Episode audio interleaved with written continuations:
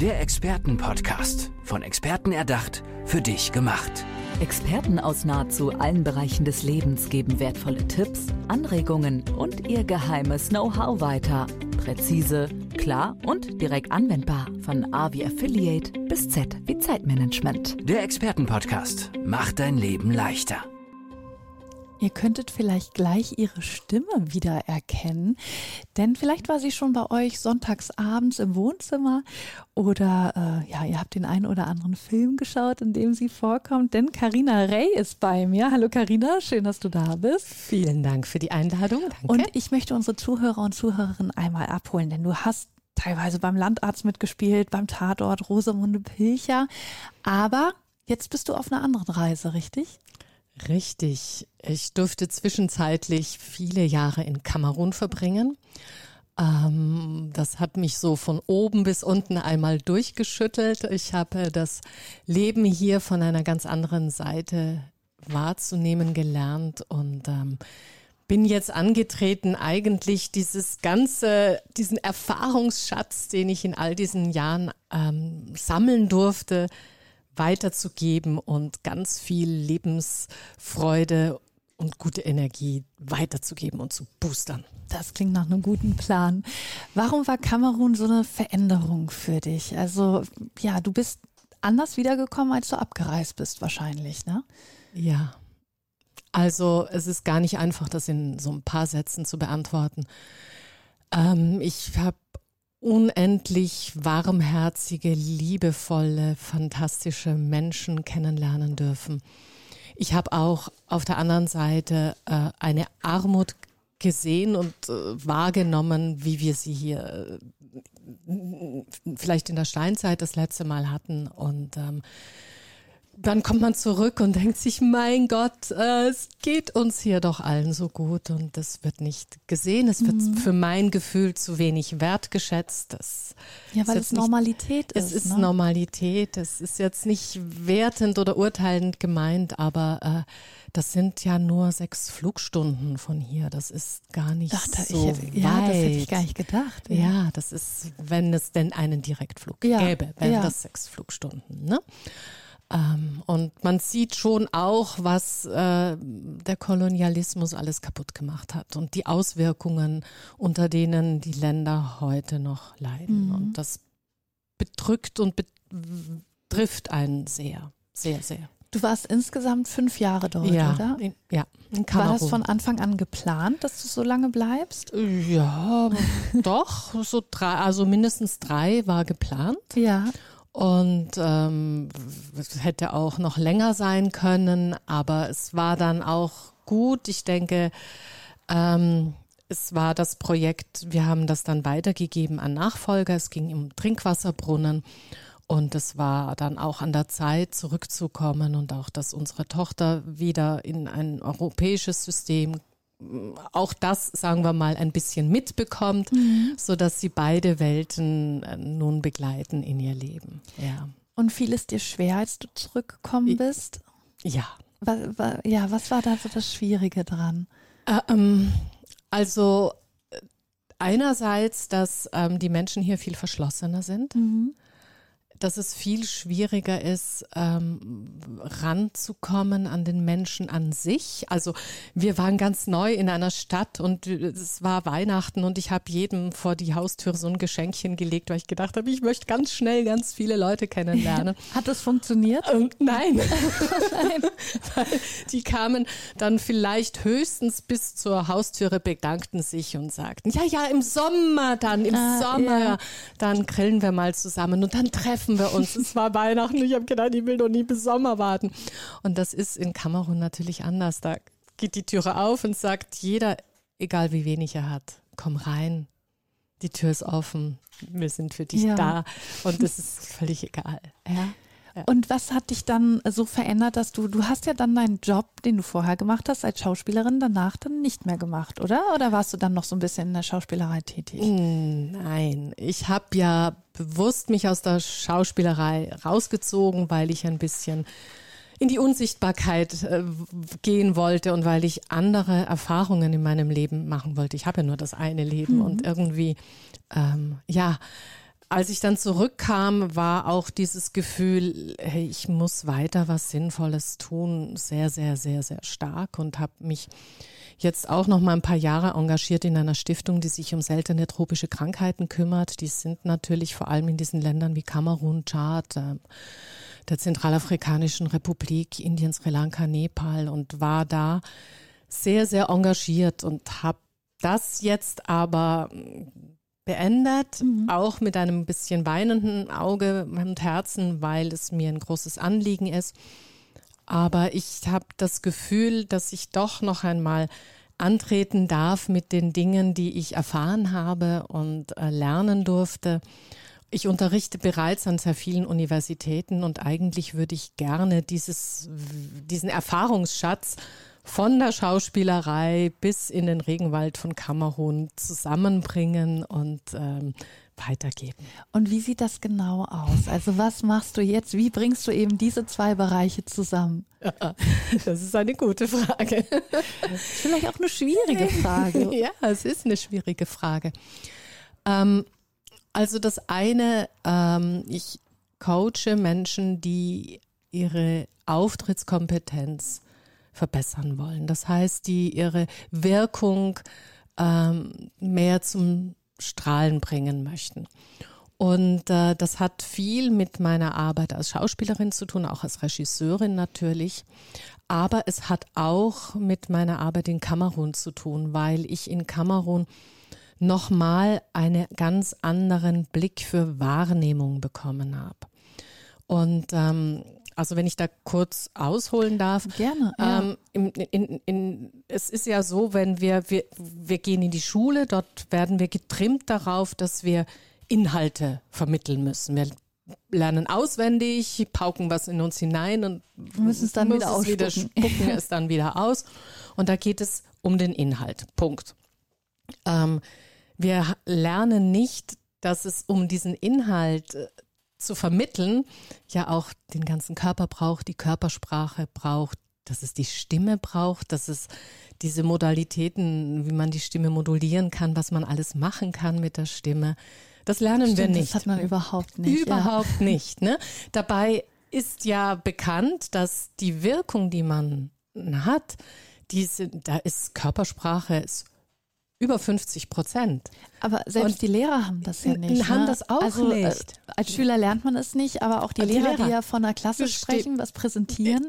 Genau, die haben das eben auch nicht. Und mir ist eine Lehrerin am besten in Erinnerung, die das hatte. Mhm. Ja, die einen mit ihrem, mit ihrem ganzen Seele, mit ihrem ganzen Körper mitnehmen konnte. Und ja, also äh, da denke ich, dass es wichtig ist, dass man eben die verbalen, die paraverbalen ähm, Kommunikationstechniken auch viel, viel mehr verstärkt und, und nicht nur auf den Inhalt fokussiert. Also das ist jetzt mal dieses, dieser technische Hintergrund, den ich natürlich von der Kunstberuf ja. habe. Äh, in Kamerun habe ich noch doch dieses Wahrnehmung ähm, vertiefen dürfen. Einerseits, indem ich es ich selber gemerkt habe, ähm, Menschen zu spüren und andererseits, indem ich zum Beispiel ein kleines Erlebnis hatte mit einem, einem Mann, der hieß Ose. Und ich war ganz neu in Kamerun und der hat mich gebeten, ähm, also wir wollten zusammen Brunnen anschauen, die schon gebaut wurden, ja. um den Zustand zu prüfen. Und ich setze mich ähm, neben das, also ne, an den Beifahrersitz, OSE fährt, ich setze mich in den Beifahrersitz, nehme meine Handtasche von der Schulter und stelle die Tasche zwischen OSE und mich hin. Und wir fahren von einem Dorf ins andere und besuchen diesen Brunnen, jenen Brunnen.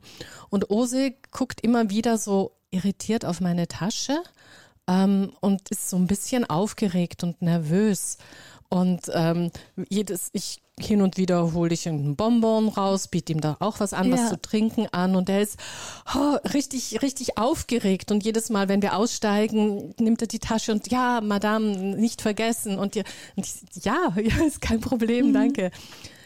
Am Abend von diesem Ausflugstag guckt er mich an, gibt mir meine Tasche und sagt, ähm, es ist das erste Mal, dass ein weißer Mensch neben ihm im Auto saß und die Handtasche zwischen ihn und, Und, und dem eigenen, ja. gestellt hat. Normalerweise sitzen die Menschen mit der Tasche unterm rechten Arm geklemmt, an die Türe geschoben Oh, Mensch. in die, und ich habe in diesem so äh, weggedrückt, so, oh, der könnte mir was klauen, wer ist denn das? Ein Schwarzer.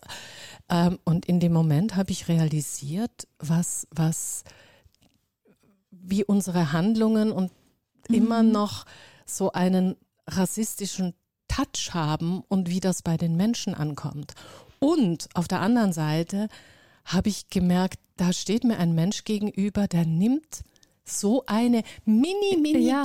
Wahr.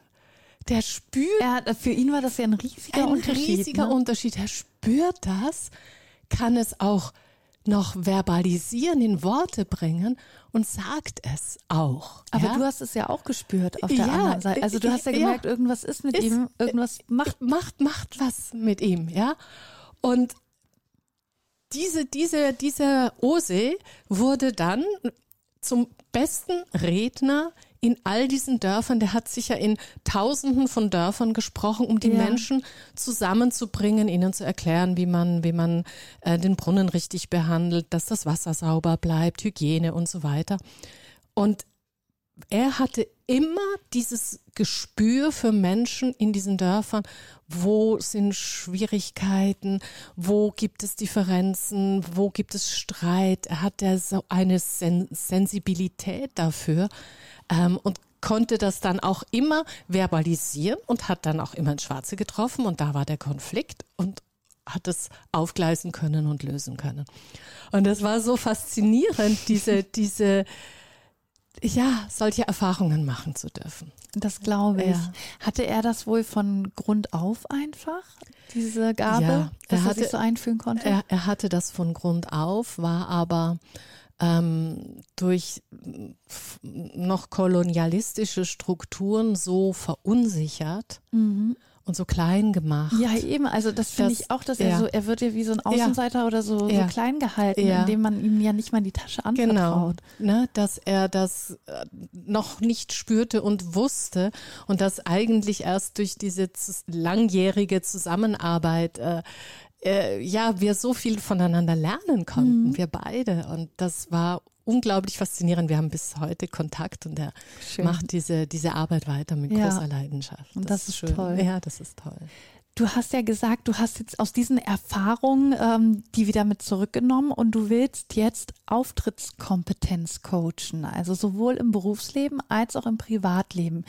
Wie sieht das dann genau aus? Also was machst du da, um eben auch deine Erfahrungen da reinzubringen und, und die Menschen dann auf diese Art und Weise zu coachen? Also ich mache es bereits. Ich unterrichte an mehreren Universitäten und habe äh, es sind einige Führungskräfte, die die diese Fähigkeiten verstärken, verbessern wollen. Ähm, und ich teile es auf in einen in technische Trickkiste, ja, die die gut ist, wenn man sie weiß, wenn Ja. man sie kennt, dass man daraus auch äh, ein paar äh, Karten ziehen kann. Und äh, auf der anderen Seite, und das ist das Fundament, die äh, Mut zur Authentizität auch zu haben. Ich möchte nicht, dass lauter äh, kleine Karinas rumlaufen, die Muster kopieren, sondern dass es wirklich aus dem Menschen selber Und dass sie sich kommt, treu bleiben. dass ne? sie sich selbst treu bleiben, dass sie ihren Kern finden Ja. und den Mut haben, diesen Kern auch zu zeigen. Erst muss man ihn rauskitzeln. Manchmal ist er ein bisschen zugedeckt, manchmal traut man sich nicht und äh, manchmal hat man sich zu sehr klein machen lassen und dass man auch aufhört, sich klein zu machen und so den Mut zu entwickeln zu seinem persönlichen, zu seiner, es hat, jeder Mensch hat, hat ein, ein Schicksal und jeder Mensch hat ganz schlimme Erlebnisse und ganz wunderbare, schöne Erlebnisse und das alles bildet bildet einen, einen bezaubernden Menschen. Und dieser, diesen, diese Einzigartigkeit auch rauszubringen und das dann mit, mit, schon mit auch technischem Know-how, wenn ich, was weiß ich, wenn ich, äh, wenn ich äh, ähm, überzeugend wirken möchte, dann macht es keinen Sinn, wenn ich so ein bisschen schüchtern bin und mit so, dann kommt das nicht so drüber. Also diese technischen Sachen, die zu kombinieren äh, und zusammenzufügen. Eben dann, dann hat man ja das genau. große Ganze. Finde ich genau. auch total logisch, dass das natürlich ja. da auch mit reinspielt, wie du es ja gerade am Beispiel schon klar gemacht ja, hast. Genau. Sag uns bitte hier noch einmal im Expertenpodcast, wie man dich erreicht. Wie kommt man da an dich ran, um eben auch äh, ja, mit dir dieses Coaching durchzumachen? Also ich habe eine Homepage, carina-ray.com und es gibt eine zweite Homepage, die heißt dialogcompetence.com und äh, man findet mich auch auf LinkedIn. Da, da ich, kann man dich auch dann anschreiben. Da kann man mich anschreiben, da bin ich, da bin ich absolut erreichbar. Und vielleicht noch so ein kleiner Ansatz zu diesen zwei mhm. Hauptgebieten. Da gehört noch die Wahrnehmung dazu. Ne? Das, das heißt, dass ich mein das, Gegenüber eben auch ja, richtig einschätze, wahrnehme und spüre. Ne? Also ich spreche ja ganz anders, ob ich jetzt äh, meiner Schulklasse gegenüberstehe oder Führungskräften, ob ja. ich mit kleinen Kindern spreche oder in einem Altersheim ob ich etwas verkaufe. Ja, es ist jedes Mal geht es wirklich darum, den anderen auch zu spüren und ihn abzuholen. Wo ist der gerade? Mhm. Was braucht er von mir? Was möchte der von mir hören? Wo, wo kann ich ihm das geben, dass es bei ihm ankommt? Ich finde, also ich glaube, man hört es auch, aber ich finde, wie du mir das hier schon erzählst, auch mit, mit deiner Gestik und deiner Mimik dazu, auch als du die Geschichte aus Kamerun erzählt hast, ich habe an den Lippen gehangen, weil ich das so spannend fand, wie du eben auch erzählt hast. Also ja, du hattest mich einfach. Das war mir wichtig, das hier ja auch nochmal zu betonen, weil äh, man dich ja nicht sieht, aber ich glaube, es ist auch nur durch deine Stimme rübergekommen. Carina Rey war das hier bei uns im Expertenpodcast. Carina, vielen, vielen Dank, dass du bei uns warst. Vielen Dank zurück. Danke. Ich wünsche dir alles Gute. Danke. Tschüss. Der Expertenpodcast. Von Experten erdacht, für dich gemacht. Wertvolle Tipps, Anregungen und ihr geheimes Know-how. Präzise, klar und direkt anwendbar. Der Expertenpodcast macht dein Leben leichter.